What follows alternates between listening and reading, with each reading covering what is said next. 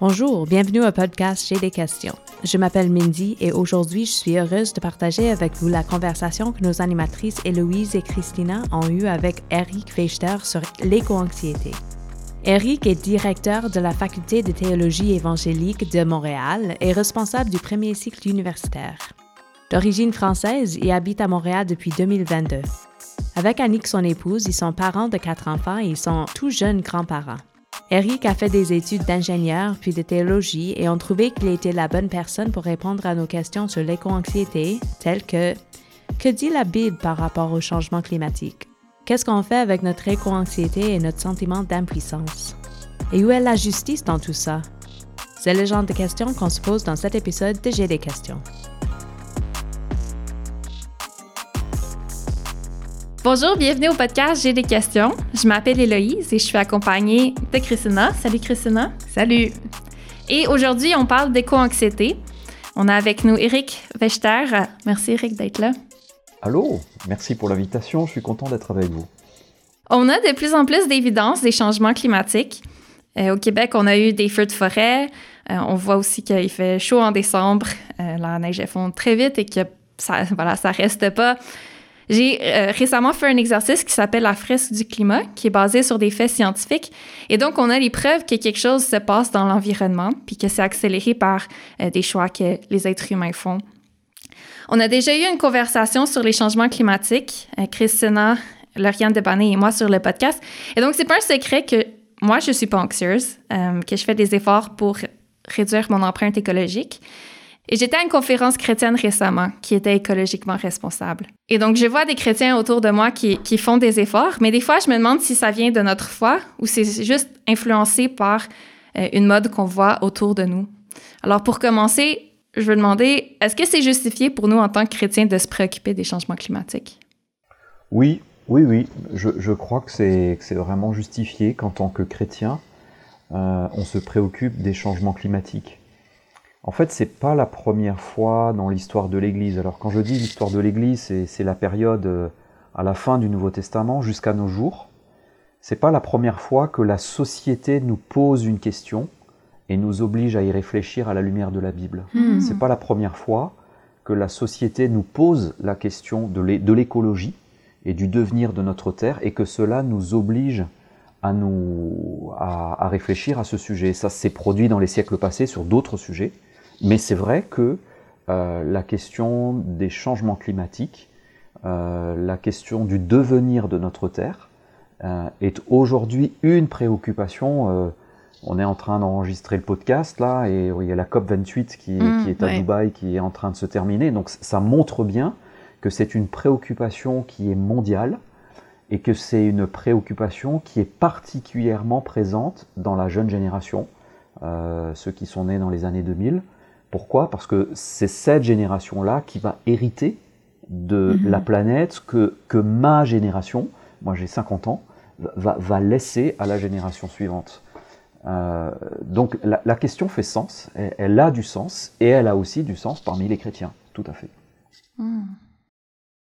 Je pense que je vois comment que euh, ça a du sens dans le sens où que, euh, beaucoup de, de, la société parle des changements climatiques. Euh, là où j'ai des fois du mal, c'est de voir que la connexion entre ces changements climatiques-là et ma foi. Parce que la Bible ne me parle pas de, réchauffement de la planète. Euh, peut-être que oui, en fait, peut-être que je, ne la lis pas correctement, ma Bible, mais des fois, je me pose cette question-là. Je me dis... Puis aussi, je dirais, je rencontre des chrétiens qui... Euh, qui sont peut-être un peu plus confiants comme Héloïse, mais moi, j'ai tendance à être plus anxieuse. et je me demande, est-ce que est-ce que c'est un manque de foi ou est-ce que c'est vraiment, est-ce que la Bible a quelque chose à dire en fait? Euh, est-ce que ma foi a une réponse? Tu dis, Eric, que les chrétiens dans le passé ont eu déjà à, avoir cette réflexion-là. Est-ce que c'est quoi qui, s'est passé? oui. Alors, euh, je pense qu'il y a, y, a, y, a, y a, trois, trois choses dans la question que tu viens te poser. Un, c'est est-ce qu'il est, est, qu'il est, légitime d'être anxieux? Et Pourquoi mhm. est-ce qu'on est anxieux? Euh, la, la, deuxième chose, et la, et la, deuxième chose, plutôt deux que trois, la deuxième chose, c'est effectivement qu'est-ce que, qu'est-ce que la Bible en dit? Puis, puis si quand même la troisième chose, c'est est-ce que c'est normal? Est-ce que c'est un manque de foi si je suis euh, si j'ai de l'anxiété? Hmm. Euh, C'est quoi être éco-anxieux? C'est c'est vraiment ressentir dans son être, dans ses émotions, dans ses sentiments, une, euh, une crainte qui peut être plus ou moins forte sur le devenir de notre planète. Je vais le dire différemment, la question c'est est-ce que dans les années à venir, je pourrai encore vivre sur cette planète? Est-ce que cette planète sera tellement vivable, encore viable? Ou est-ce qu'elle sera polluée et détruite à un point où la vie ne sera plus possible? Oh. Et pourquoi il y a l'anxiété qui est, qui, est, qui est forte à cet endroit? Parce que là, on n'est plus sur une échéance à 200 ans. On n'est pas en Mm. train de se dire que c'est un catas- une catastrophe possible dans, dans 200 ans. En fait, on est en train de dire que c'est probablement... euh, les, les effets sont déjà là, on les voit. Oui. Et la question maintenant, elle se pose à 50 ans. À quoi va ressembler la planète dans 50 ans? Est-ce qu'on pourra encore y vivre? Quand on voit les taux de pollution dans certaines grandes villes, agglomérations dans le monde, Montréal a été cet été au mois de juin la ville la plus polluée du monde pendant 24-48 heures quand on a eu euh, la fumée qui Mhm. arrivait euh, du, du nord et qui qu'on ressentait, le smog qu'on ressentait sur, sur Montréal. Donc la question, elle est réelle. Avoir de la crainte de l'avenir, c'est une crainte qui est propre à l'homme. Est-ce que le chrétien peut être anxieux? Oui, il peut ressentir cette crainte de l'avenir. Maintenant, est-ce que la Bible a quelque chose à dire Mm. Oui, parce que la Bible parle de la création et la Bible, elle parle aussi de nos peurs. Donc, euh, en fait, c'est par ce biais-là qu'on peut trouver des éléments dans la Bible. Est-ce que la Bible parle de changement climatique? Pas directement, non, mais elle parle de la création. Et quand on regarde, quand on aborde la question de l'éco-anxiété par le biais de la création, là, on commence à avoir des réponses à nos questions. Hmm. Mais là, j'ai goût de savoir qu'est-ce que la Bible elle dit par rapport à la création. Ben, elle- elle dit des choses assez extraordinaires. Déjà, quand, quand on lit la Bible, c'est particulièrement vrai dans les psaumes. Euh, beaucoup de psaumes magnifient la terre Hmm. euh, sur laquelle nous vivons. Beaucoup de, de psaumes expriment ce que nous pouvons nous-mêmes voir dans notre vie quand on est, par exemple, en train d'admirer un paysage, quand on est fasciné par la beauté de la création, euh, quand on est fasciné par l'infiniment petit et l'infiniment grand, euh, quand on regarde les étoiles, les planètes, euh, bah, le, le- le- le dernier télescope qui a été euh, envoyé euh, euh, en satellite autour de la Terre nous envoie des images absolument fascinantes. Mhm. On n'a jamais été en mesure d'aller regarder aussi loin dans l'univers et c'est fascinant de voir la nature. Puis quand on fait le, même exercice dans l'infiniment petit, c'est c'est tout aussi fascinant. Et dans, dans le quotidien de notre vie, nous sommes souvent émerveillés par euh, le paysage. Et ça, beaucoup de psaumes rendent compte de cette admiration. Pourquoi? Parce que nous vivons dans un monde qui est créé. Donc, le monde dans lequel je vis, c'est un monde qui m'est donné, dont je ne suis pas le propriétaire, mais c'est un monde qui a été créé par le Dieu qui se révèle dans la Bible. Et ce monde m'a été donné un peu comme, comme, comme si j'étais locataire euh, dans un quintuplex. Je, je suis moi locataire d'un petit appartement dans un ensemble plus grand, mais mon cadre de vie et de lieu de vie, je ne suis pas, je n'en suis pas le propriétaire. Celui qui en est le propriétaire, c'est Dieu, c'est l'Éternel. Et ça, nous le trouvons dans beaucoup de psaumes. Par exemple, il y a, il y a un psaume 95 qui est un psaume très court, qui parle de cela, qui, qui affirme de manière très forte que Dieu est le propriétaire de la terre qui nous Mhm. porte. Donc ça, c'est une, une première affirmation très forte de la Bible. Le monde dans lequel je vis n'est pas un monde qui m'appartient, mais c'est un monde qui a été créé par Dieu, et Dieu m'a placé dans ce monde. C'était c'est une perspective vraiment intéressante parce que si je regarde autour de moi, j'ai pas l'impression qu'on se considère euh, vraiment comme des locataires ou comme on- si on va chercher euh, les, les, les, les- ressources et puis on, on- crée euh, tellement, puis c'est pour, pour notre bien, un peu comme si on était les propriétaires ou je, en tout cas plus les, les grandes organisations. Alors c'est c'est comme c'est j'ai- j'aime ça comme vision du monde, puis en même temps je suis comme j'ai aucun modèle ou ré- référence à ça autour.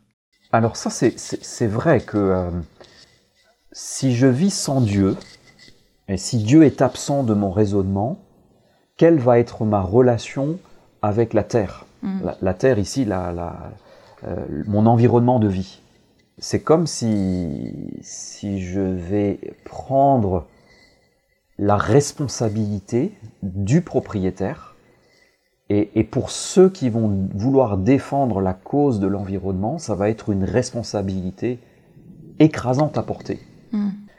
Je vais prendre une image. Je vais, je vais revenir sur l'image de mon... Imaginons ce quintuplex. Mhm. Euh, le quintuplex, c'est la terre qui nous habite, et dans ce quintuplex, vous avez cinq familles, cinq personnes qui vivent, et chacun vit de manière très différente. Vous avez, par exemple, dans, dans un des premiers appartements, quelqu'un qui fait extrêmement attention à la manière de trier ses déchets, à sa consommation d'énergie, euh, qui est très respectueuse euh, de l'appartement, qui fait, qui le nettoie, qui en prend soin. Puis sur la porte d'à côté, vous avez quelqu'un qui euh, qui gaspille, qui laisse les fenêtres ouvertes durant l'hiver, qui met toujours euh, la plainte de chauffage euh, à fond, euh, qui ne trie pas ses déchets, euh, qui, qui consomme énormément, beaucoup, beaucoup plus que ce qu'il n'aurait besoin et qui va jeter, jeter tous ses déchets, toutes ses vidanges euh, dans, le couloir ou dans l'escalier de ce, quintuplex. Puis, puis à l'étage au-dessus, vous avez euh, une autre famille qui, vit dans une misère et une pauvreté, euh, et qui n'a rien pour vivre. Et puis euh, en face, vous avez des personnes qui sont complètement désespérées et qui disent de toute façon, il n'y a pas d'avenir dans ce monde, donc autant tout casser. Le monde euh, ressemble un peu à un quintuplex, et on peut se poser la question, mais que fait le propriétaire? Mhm. Et si on vit dans l'idée qu'il n'y a pas de propriétaire, alors chacun va se sentir comme propriétaire du lieu où il habite, et il va vouloir essayer de convaincre les autres de faire comme soi-même pour essayer de prendre le mieux possible soin de l'ensemble des appartements. Mais ça, c'est le, le- le constat que l'on fait, c'est qu'on n'y arrive pas. Si maintenant je transpose ça de ce qu'on vit dans notre monde, on est tous d'accord pour dire qu'il y a des changements climatiques, mais on bute complètement sur le fait de se mettre d'accord pour être des acteurs du, du- du changement. Le, le changement est, est nécessaire. Le problème, c'est qu'il est pensé sans le propriétaire. Mhm. En fait, quand ça se passe mal dans un quintuplex dans lequel il n'y a que des locataires, quel serait le réflexe?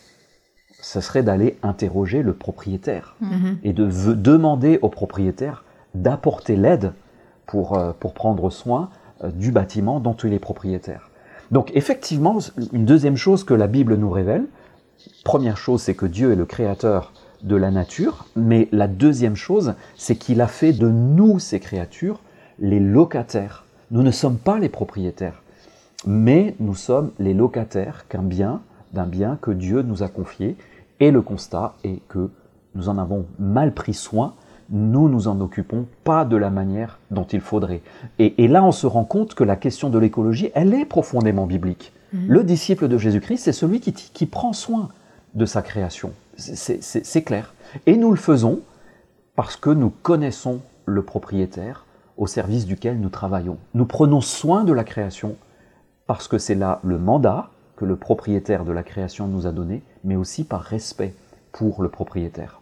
Mhm. Ça apporte euh, la question de, de Dieu, qu'est-ce qu'il est en train de faire? Parce que j'ai juste l'impression que c'est en train de dégénérer, puis les, les changements climatiques, les, les conséquences sont de plus en plus grosses. Alors, je veux bien comprendre qu'il est, il est propriétaire, mais euh, est-ce qu'il reste en contrôle? Est-ce que ça l'a surpris? Comme, pourquoi est-ce qu'il a, il nous a pas avertis avant de faire quelque chose?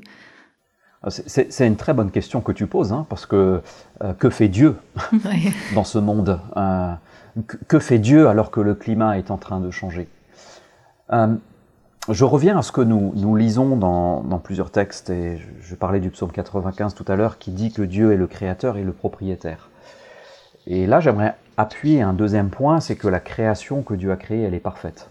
Euh, quand on lit les premières pages, les deux premiers chapitres de la Bible, nous avons affaire à une création qui est parfaite. Euh, à la fin de chaque période de création, à la fin de chaque journée, il est dit dans le texte de Genèse 1, et cela fut bon. Euh, parce que ce sont là les œuvres de Dieu. Et, nous croyons que Dieu, tel qu'il nous est présenté dans la Bible, est un Dieu qui est parfait. En Genèse 3, nous est euh, rapporté la manière dont le mal est entré dans ce monde. C'est lorsque Adam et Ève ont désobéi de manière délibérée à un commandement de l'Éternel. Et, on sent que là, dans le chapitre 3 de Genèse, on va basculer dans l'humanité dans laquelle nous, nous habitons. Et cette humanité, elle est profondément marquée par le péché, elle est profondément marquée par le mal. Et quand euh, il y a ce drame qui se déroule dans Genèse 3, quand Adam et Ève désobéissent, les conséquences sont pas seulement pour eux, mais ils sont dans la nature et dans la création tout entière. À partir de là, rien n'a échappé aux conséquences de la chute. La chute, c'est ce qu'on appelle, c'est la désobéissance de nos premiers parents, avec toutes les conséquences qui vont avec. Et donc, à partir de là, ce qui était parfait dans les deux premiers, dans les deux premiers chapitres de la Genèse est souillé, c'est le début de la pollution en quelque sorte, mm. par le péché. Il y a aussi eu des, euh, des incidences dans, dans la création. Le péché a eu des incidences dans la création. C'est vrai que la pollution, c'est pas une problématique euh, dans les premiers siècles. En fait, c'est une problématique qui est, qui est vraiment récente. Je me souviens encore que mon grand-père allait se baigner une fois par semaine pour faire sa toilette dans la rivière qui coulait à l'extérieur de son village parce que l'eau était pure. Hmm. Et, et, et qu'en l'espace de 50 ans, ça n'a plus été possible et qu'aujourd'hui, ce n'est toujours pas possible. Donc le, le phénomène de pollution s'est accéléré, c'est un problème de la modernité, c'est un problème du 21e siècle. Mais pourquoi est-ce que nous polluons? Nous polluons parce que nous sommes des pêcheurs et parce que nous sommes devenus incapables euh, de, euh, de prendre soin de la planète sans l'exploiter comme nous le faisons actuellement. Hmm. Nous sommes devenus incapables de prendre soin de la planète comme Dieu nous le demandait, et plutôt de bons, de bons gestionnaires, nous sommes passés à exploitants et même destructeurs de la planète. Et cet effet-là se concentre actuellement dans l'histoire de l'humanité. C'est la période de l'histoire dans laquelle l'écologie, les, les problèmes climatiques deviennent un problème majeur euh, pour les années à venir. Donc, on connaît l'origine. Hmm. Et la question est, que fait Dieu? Alors, c'est vrai que Dieu nous révèle, euh, dans sa parole, il nous révèle plusieurs choses. Dans euh, la fin de l'histoire de l'humanité, quand la Bible nous parle de ce qu'il va arriver un jour, et Jésus a dit, quand il est remonté au ciel, après sa mort et sa résurrection, qu'il reviendra. Et nous attendons son retour. Les chrétiens attendent le retour de Jésus-Christ. Et ce que la Bible nous dit du retour de Jésus-Christ, c'est que quand Jésus reviendra, en fait, il nous, euh, il viendra rétablir toutes choses comme au début de la Bible, comme dans Genèse 1 et Genèse 2. Il va aussi euh, purifier euh, et, là, le, sens de la purification, il va aussi purifier la planète qui nous habite. En fait, quand, Jésus reviendra, ce sera le début de l'éternité, le début du paradis. Et le paradis, c'est quoi à la lumière de la Bible? Le paradis, c'est cette terre et ces cieux-là, les, cieux dans lequel je, la terre sur laquelle je vis et les cieux que je peux contempler, qui vont être purifiés de toute trace du mal. Le mal ne sera définitivement plus sur ces nouveaux cieux et sur cette nouvelle terre qui, nous attend, euh, parce que euh, oui, Dieu va venir pour régler notre problème du quintuplex. Mm-hmm. Il, va le faire, c'est quelque chose qui nous est promis. Euh, nous, nous ne savons pas quand Dieu va revenir, mais avec son retour, euh, et quand il reviendra, il, jugera tous les hommes. Nous aurons tous à rendre des comptes de Dieu aussi, de, auprès de Dieu, de la manière dont nous avons pris soin de cette planète. Mmh. Et quand, quand, quand, Jésus reviendra, il y aura un, un, jugement de tous les hommes. Et ceux qui auront placé leur confiance en lui, qui auront cru de leur vivant en Jésus-Christ, seront promis à cette terre nouvelle et à ces cieux nouvelles. Donc il y a une perspective. Euh, le rêve de tous ceux qui militent en faveur euh, de, il faut faire quelque chose aujourd'hui pour que le climat change. La Bible nous dit que cela va se réaliser le jour où Jésus-Christ va revenir. Nous n'y arriverons pas de nos propres forces. Le problème est suffisamment grave pour que Dieu lui-même euh, doive revenir et prendre soin de sa création pour la rétablir. Et nous, nous vivrons dans un, dans, dans un jardin d'Éden probablement encore plus grand et encore plus étendu que ce qu'il était dans Genèse 1 et 2. Donc Dieu va intervenir, hmm. Dieu va faire quelque chose. Ouais. Et en attendant, est-ce qu'il fait juste nous laisser vivre avec les conséquences justement de notre péché? Parce qu'entre-temps, je vois pas qu'est-ce qu'il fait. est-ce que, est que notre, notre seule espérance, c'est dans le futur? Il y a pas, Dieu n'est pas en train de faire quelque chose en ce moment. Alors, c'est vrai qu'on a raison. Euh, il ne faut pas perdre de vue cette espérance que nous avons d'une nouvelle création. Maintenant, qu'est-ce qu'on fait en attendant? C'est un peu la, question que tu poses. Oui. Il peut y avoir deux, deux possibilités. La première, c'est de dire de toute façon, tout est fichu, euh, je ferai aucun effort. Je sais qu'un jour, euh, j'aurai une planète qui sera de nouveau complètement régénérée, le mal n'y sera plus, il n'y aura plus de pollution, on parlera plus de ces choses-là. Je ne suis pas sûr que cette manière de penser soit conforme à la vie de disciple. Mhm. Celui qui aime Jésus, il prend soin de sa planète. Parce qu'en attendant le retour de Jésus, moi je vis sur cette planète. Et cette planète reste tout de même, quand bien même le péché est venu la souiller, reste quand même mon environnement, mon cadre de vie.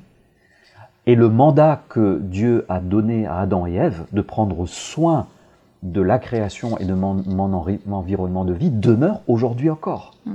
Et donc le, croyant, en fait, il est lucide.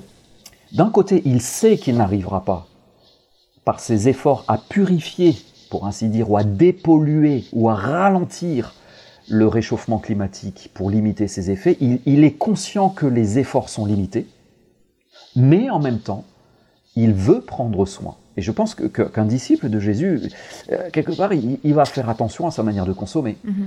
Il va faire attention à ses déchets il va, il va, il va réfléchir euh, dans, ses choix de vie pour voir comment il peut limiter son impact euh, sur, cette, sur cette création. Mais il le fait, je dirais, en étant réaliste que cela n'enlève pas la nécessité que Dieu lui-même vienne intervenir dans cette création pour la dépolluer et la mm. purifier de toute trace du, péché. Donc notre responsabilité, elle demeure. Nous devons, euh, malgré tout, prendre soin de la planète qui nous habite ma façon de comprendre, euh, de comprendre ça et de, de ne pas être anxieuse et d'agir quand même pour euh, faire attention à la planète, c'est de me rappeler que quand Jésus est arrivé, il a dit le royaume des cieux est proche. Oui, il s'est approché. Et donc, je sais qu'il n'est pas complètement là. Et j'attends avec impatience, comme tu dis, le, le, jour où Jésus va revenir et tout remettre comme c'était euh, censé être au départ. Puis en attendant, j'essaye de vivre en sachant que ce royaume-là arrive. Donc, à quoi est-ce que ça peut ressembler imparfaitement euh, en ce moment et donc de, faire des efforts. Hmm.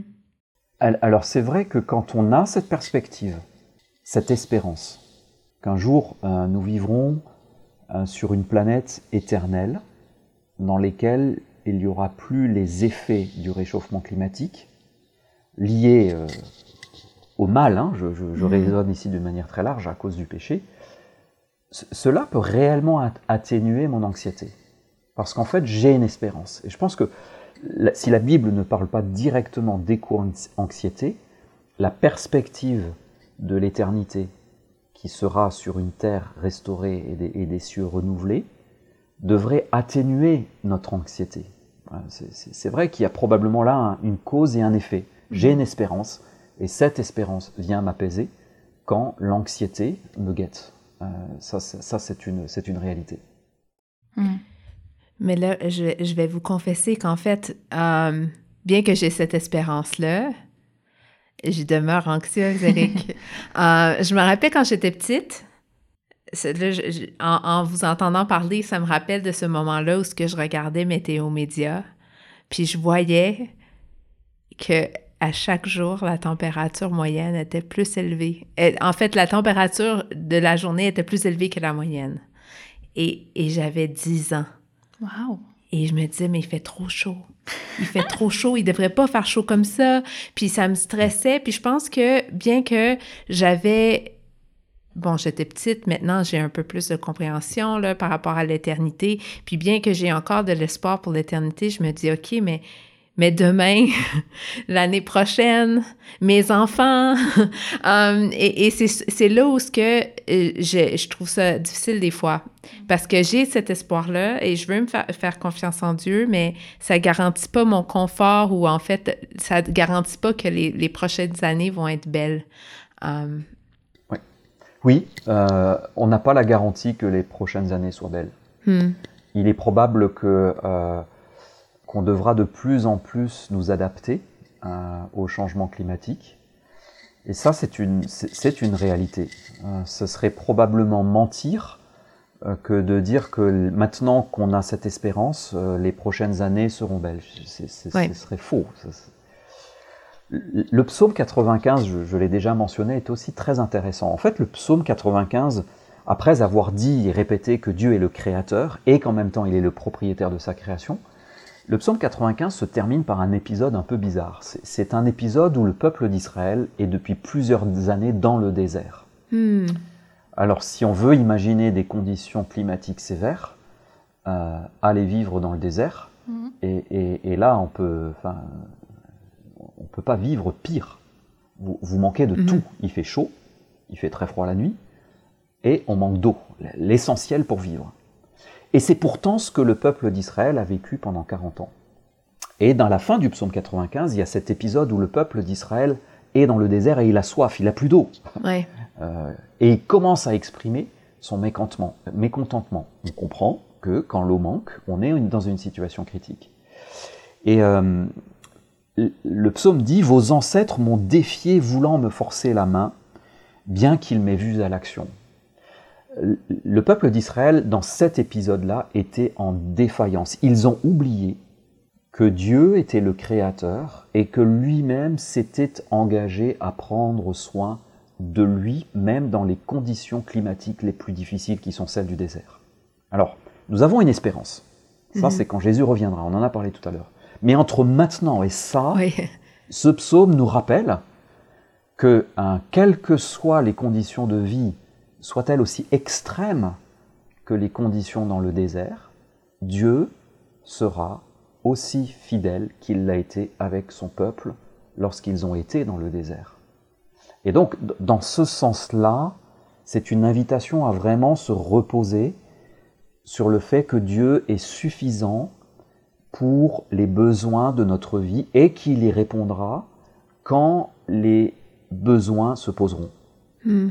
Et ça, ça donne aussi une perspective. Ok, on ne sait pas climatiquement, on sait qu'on va sur des décennies qui vont être difficiles. Mais ça n'enlève cette perspective de l'éternité, nouveaux cieux, nouvelle terre, le fait que Dieu m'accompagne dans mon présent, m'autorise à faire des projets hmm. dans cette vie présente encore.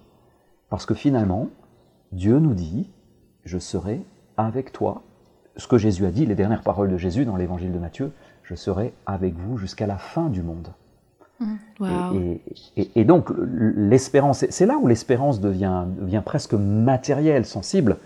Quand on est éco-anxieux, il, y, a ces deux dimensions, euh, celle de l'éternité, mmh. puis comme tu l'as dit à l'instant, mais oui, mais maintenant, mais demain, dans dix ans, dans cinq ans, euh, et, et bien, comme Dieu a été avec son peuple dans le désert avec Israël, il le sera avec nous euh, dans notre quotidien. Et, Dieu ne se désintéresse pas de sa création, ça c'est que ce soit pour le croyant ou l'incroyant, c'est ce qu'on appelle la grâce commune. Euh, Dieu veut faire en sorte que la vie soit possible malgré notre, euh malgré notre responsabilité d'avoir abîmé, fortement abîmé la création qu'il nous a donnée. Wow. Ça m'encourage. je pense que je me rends compte aussi qu'il y a des gens dans ma vie, il y a des gens dans le monde qui ont besoin de compter sur Dieu au, jour le jour comme ça. Et mm. peut-être que mon anxiété, des fois, c'est que j'imagine, je me, je me, projette un peu, puis je me dis peut-être qu'un jour, la situation va être aussi précaire que je vais avoir besoin de compter sur Dieu pour l'eau. Euh, mais je peux tirer des leçons du peuple d'Israël, mais aussi des gens, des chrétiens, des gens autour de moi qui peut-être sont déjà là dans leur dépendance de Dieu parce qu'ils n'ont pas assez pour se nourrir ou ils, ont, ils, ont, ils vivent des, des situations difficiles. Ça ne sera pas la première fois que l'humanité a à, se compter sur Dieu comme ça. Oui, et la foi ne se limite pas à la dimension spirituelle de notre existence. Hmm. La foi euh, est quelque chose de holistique. Mm. Elle touche tous les aspects de notre existence. Dans notre discussion, on parle du cadre de vie. Et voilà, on se rend compte que notre foi, elle nous donne une compréhension de mon cadre de vie. Elle me donne une compréhension de la création qui me porte. Et, la foi euh, me fait aussi réaliser que ce Dieu-là qui nous est révélé dans la Bible, euh, prend soin de ses créations et il le fera d'autant plus pour ses enfants. Alors qui sont ces enfants? Ceux qui croient en lui, ceux qui placent, précisément ceux qui placent leur confiance en lui. Nous pouvons compter sur le propriétaire de ce quintuplex euh, qui, vient à notre secours si on l'appelle. Le, problème, c'est que personne ne l'appelle au secours, hmm. puisque dans notre société, nous ne sommes pas, n'avons pas réglé la question de qui est le propriétaire de la création. D'où venons-nous? D'où vient la création? Hmm. Oh boy, mais c'est vrai, hein? on n'a pas tendance, quand on voit les changements climatiques, dire on va prier. On se dit là, il faut qu'on fasse plus de recyclage, il faut qu'on réduise nos émissions, on arrête d'utiliser des pailles, euh, le plastique, c'est fini. Mais mon réflexe, c'est souvent de, de, me tourner vers des actions que je peux poser. Puis je dis pas que ça, uh-huh. c'est mal. Je dis pas que c'est mal, mais j'avoue que mon instinct, quand je regarde Météo Média, c'est pas de me dire Seigneur, comme, euh, occupe-toi de nous, euh, je te demande de nous aider. Plus souvent qu'autrement, je, regarde ma vie puis je me dis qu'est-ce que j'ai fait de pas correct et qu'est-ce que je dois changer pour euh, combattre les changements climatiques? Ou on a une attitude défaitiste d'être comme bon, ben ça a commencé, ça va juste empirer, puis il n'y a rien qu'on peut faire. Il y a comme pas. On n'a pas eu l'habitude de se tourner vers Dieu.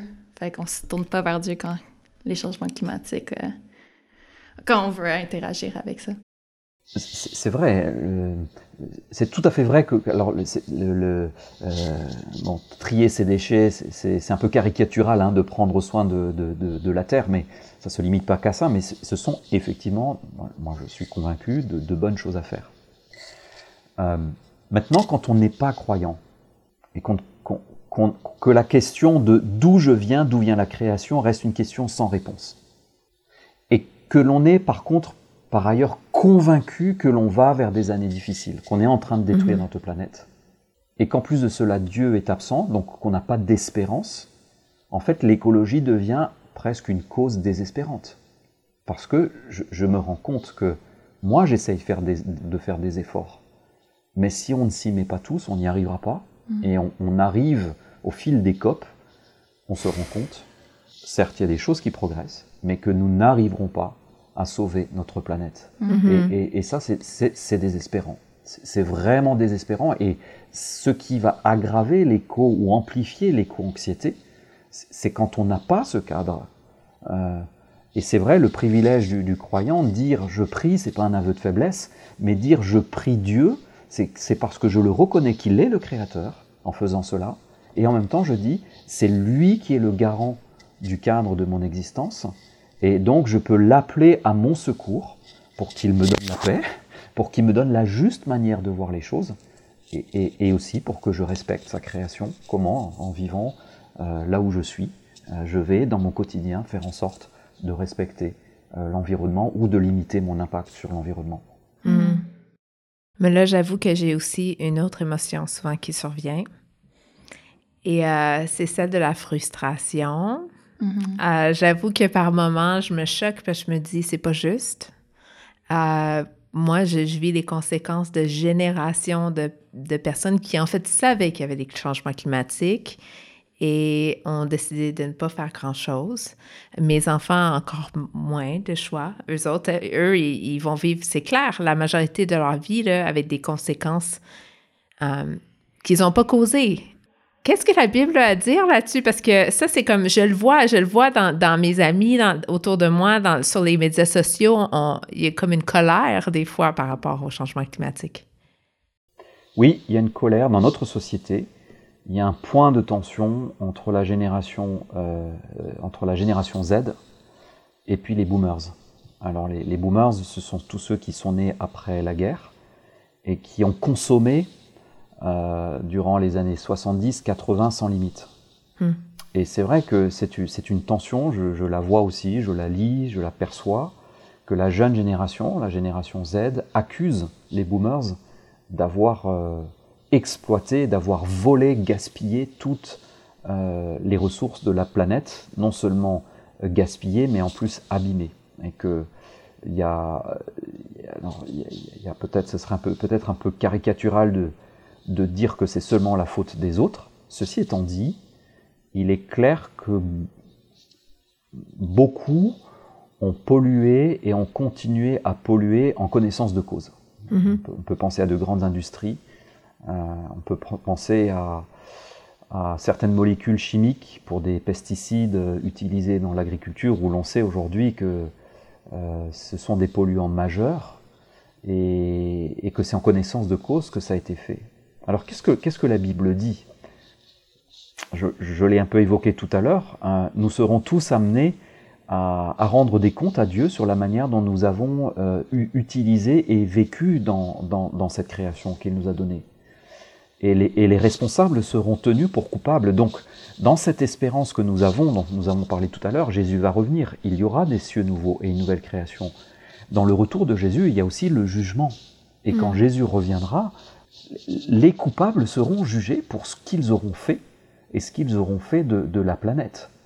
Donc le jugement n'est pas forcément donné aujourd'hui, mais, mais, Dieu donne un rendez-vous avec l'histoire. Dieu a un rendez-vous avec l'histoire à son retour, où toutes les, tout homme, toutes les nations, euh, tous nos dirigeants, tous les industriels, nous aurons tous à rendre des comptes à Dieu. Le problème, c'est que personne ne sera déclaré juste. Nous serons mm. tous déclarés coupables. Et là, il y a un autre aspect de la foi, encore une fois. L'évangile, c'est quoi? Ceux qui ont placé leur confiance en Jésus-Christ euh, échapperont au jugement de Dieu parce, parce que Dieu lui-même a pris sur lui le jugement que je méritais au travers de Jésus. Euh, alors ça ne me, encore une fois, ça ne me déresponsabilise pas. Sachant que je ne serai pas condamné ou jugé, ça ne m'autorise pas à polluer mm. davantage. Ça m'inspire le respect et l'obéissance, à au contraire prendre encore plus soin de cette planète. Mais oui, chaque homme devra rendre compte de la manière dont il a usé de cette planète, cela aussi sera jugé lors du retour de Jésus-Christ. Hmm. J'avais jamais vraiment pensé à la pollution comme un péché.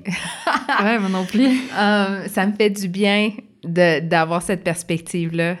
Et ça me fait penser à un passage dans la Bible que j'aurais jamais fait les liens, mais là, en t'entendant parler, ça j'y pense, là. Je lisais, euh, je suis dans, dans l'histoire du peuple euh, d'Israël et de Juda. on est dans les derniers rois, ils vont se faire déporter. Puis il y a un roi qui, euh, je pense qu'il veut montrer un peu sa richesse. En tout cas, il fait, il fait des choses que, qui ne plaît pas à Dieu. Puis là, il y a un prophète qui va le voir qui dit, à cause, tu sais, comme le, Israël, Juda, en fait, c'est Juda, va se faire déporter. Puis là, le roi dit, est-ce que ça va être pendant que je vais être vivant? Puis le prophète dit, non. Puis là, le roi dit, ah, très bien. Um, parce qu'il vivra pas les conséquences. Puis là, ça me fait penser un peu à ça parce que ça sera pas la première fois non plus que les gens vivent les conséquences des péchés des autres. Um, mm on n'a pas les exemples justement de cette injustice-là par rapport au changement climatique, mais je pense, aux jeunes enfants qui se sont fait déporter à Babylone, qui eux n'avaient pas péché pendant des générations, eux autres sont nés là-dedans, ils se font emporter, ils sont témoins, on dans, dans Jérémie, tu vois toutes les, les plein de conséquences en fait, puis tu c'est de la souffrance, puis ils avaient rien fait pour mériter ça eux, euh, mais mais on dirait que c'est un peu dans la dans l'humanité, ça fait partie de notre réalité post-chute, un peu d'être victime d'injustice? Alors, dans la manière dont, la société fonctionne, nous ne sommes pas des individualités pures hmm. euh, qui sommes simplement en interaction avec d'autres. Ce qui caractérise la nature humaine, c'est que nous sommes des personnes, des individualités, mais nous appartenons à un ensemble qui est l'humanité. Hmm. D'accord? On, ne peut pas se désolidariser de notre groupe d'appartenance qui sont les autres êtres humains. Nous, nous, appartenons à une communauté humaine, que nous le voulions ou pas. C'est dans la nature humaine. Euh, l'être humain est un être qui est fait pour être en relation avec les autres. Nous ne sommes pas, euh, il n'est pas dans nos gènes et dans notre ADN de vivre de manière complètement isolée et de manière complètement autonome. Nous avons besoin les uns des autres euh, cela se traduit euh, ben, sur le plan relationnel. Comment devenir fou Aller vivre sur une, sur une île complètement isolée et sans personne, sans voir personne. À un moment, on sombre dans la folie. Pourquoi? Parce qu'on n'est pas fait pour vivre ça. Mm. Euh, notre, nos liens en humanité se traduisent aussi ben, en écologie. On se rend bien compte que une action qui a lieu à l'autre bout du planète, je me sens concerné. Mais pourquoi est-ce que je me sens concerné? Parce que j'appartiens à une humanité. Et les problèmes de cette humanité me concernent aussi. même si moi je ne suis pas le pollueur, je me sens responsable. Et donc il y a, cette réalité que effectivement, euh, quand bien même ce n'est peut-être pas moi le premier acteur euh, de la pollution, je suis quand même solidaire de la faute hmm. parce que j'appartiens à cette humanité. Et je ne peux pas pointer les autres du doigt en disant c'est de leur faute, quand bien même il y a une faute objective qui peut être mesurée, qui des fois même juridiquement est qualifiable, mais c'est aussi mon problème, parce que j'appartiens à cette humanité. Et, donc, euh, euh, je, pense juste à un, exemple, euh, Daniel, Daniel qui est un des exilés qui est à Babylone depuis de nombreuses années, et c'est pas de sa faute, c'est à cause de la faute de ses parents. Mais alors qu'il est en exil, qui lui vit les conséquences des générations suivantes, au, chapitre 9, euh, confesse les péchés de son peuple, mm. alors que ce n'est pas lui qui les a commis, mais par solidarité avec son peuple auquel il appartient, mm. il confesse ses péchés. Et moi, en tant que croyant, je ne peux aussi que confesser, même si je ne suis pas un gros industriel euh, qui fabrique une molécule nocive pour la Terre, je ne peux pas me désolidariser des autres. Et je dois confesser que j'appartiens à cette humanité.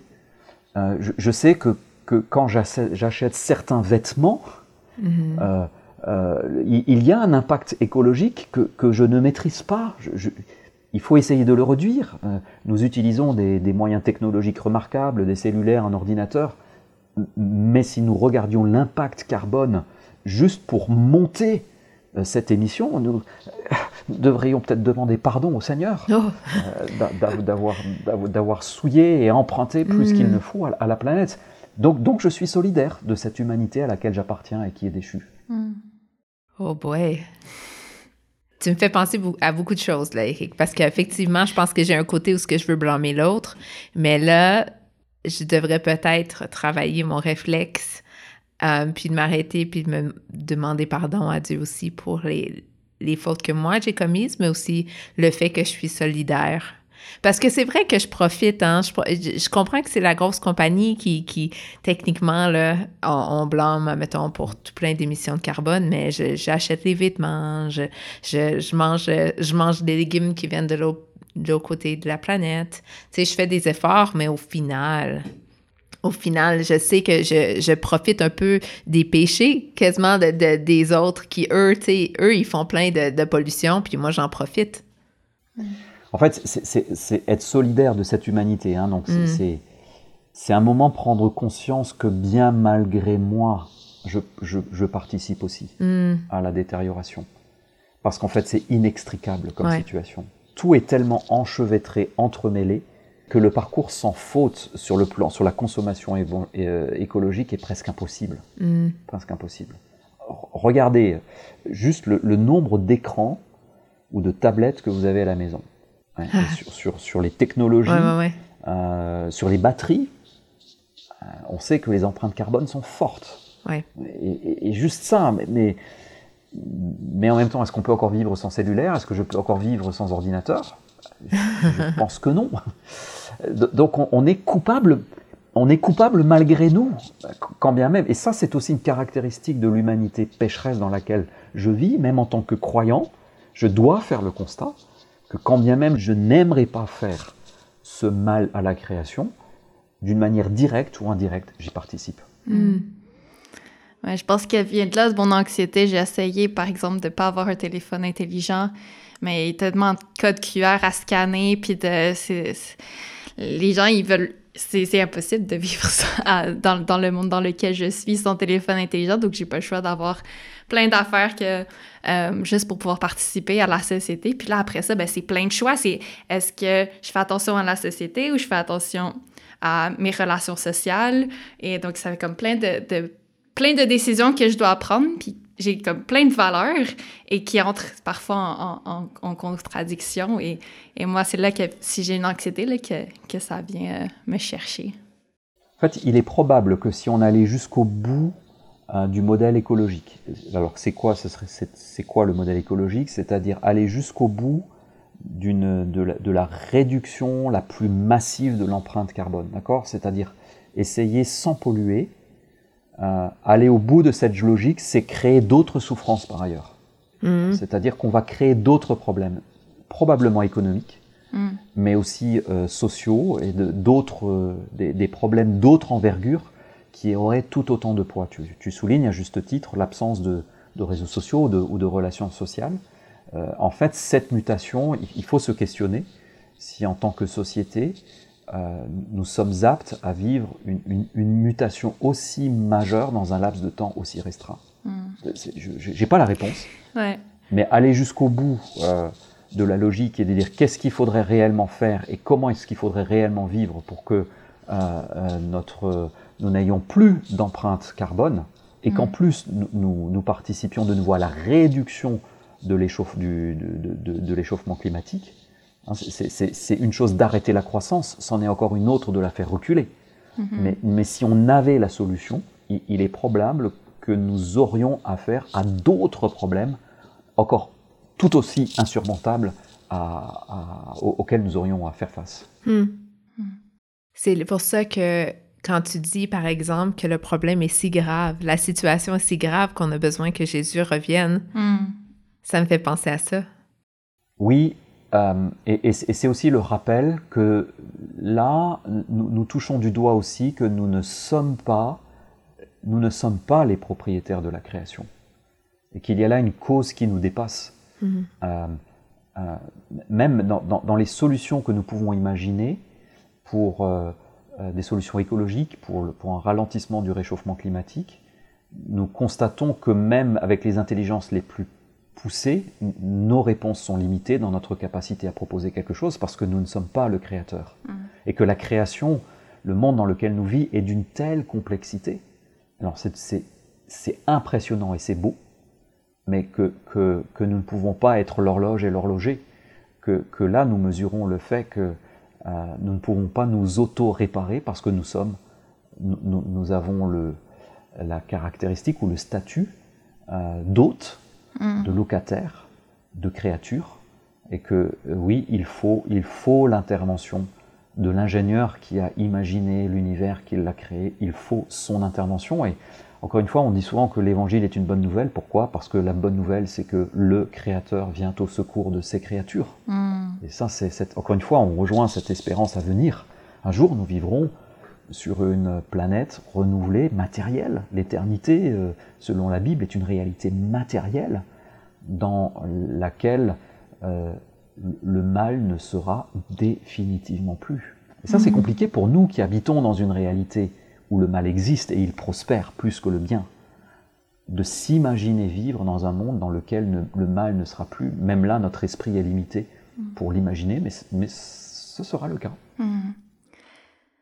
Je trouve ça fascinant, euh, la conversation qu'on vient d'avoir. Je n'avais jamais réalisé que de parler de changement climatique était tellement euh, théologique, parce qu'on a parlé de notre compréhension de Dieu, euh, de la souffrance, du péché, de notre compréhension de, la vie éternelle, puis du jugement de Dieu. Puis on a touché à tellement de, choses de théologiques qu'on peut toujours aller séparément, mais de voir que ça englobe toutes ces choses-là, puis qu'on n'a même pas fini d'en parler.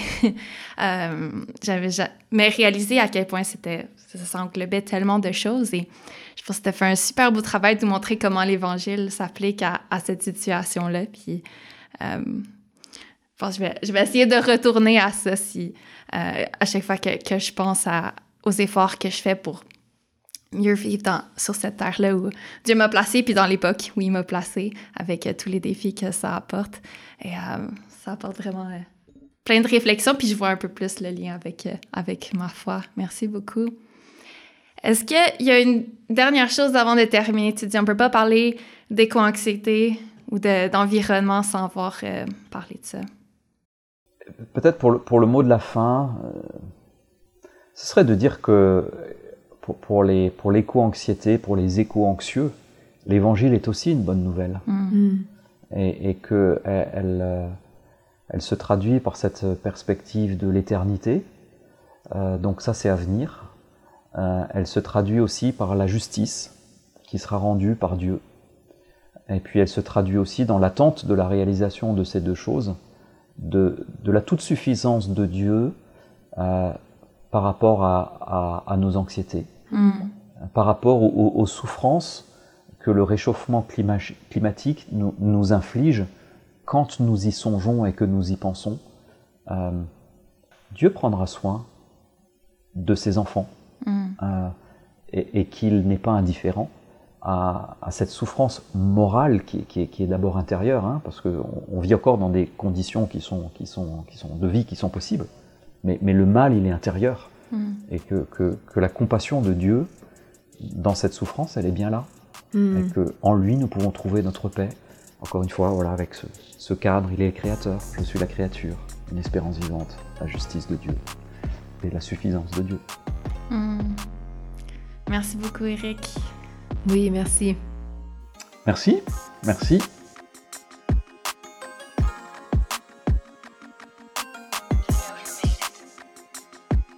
J'ai des questions est un podcast de Convergence Québec et Pouvoir de changer étudiants. Merci d'avoir écouté cet épisode. N'oublie pas de t'abonner à ce podcast sur ta plateforme préférée pour ne pas manquer les prochains épisodes. Et pour plus de contenu, des photos, des citations et pour apprendre à se connaître, rejoins-nous sur Instagram ou Facebook en cherchant g.d.question. On se retrouve bientôt pour répondre à une nouvelle question.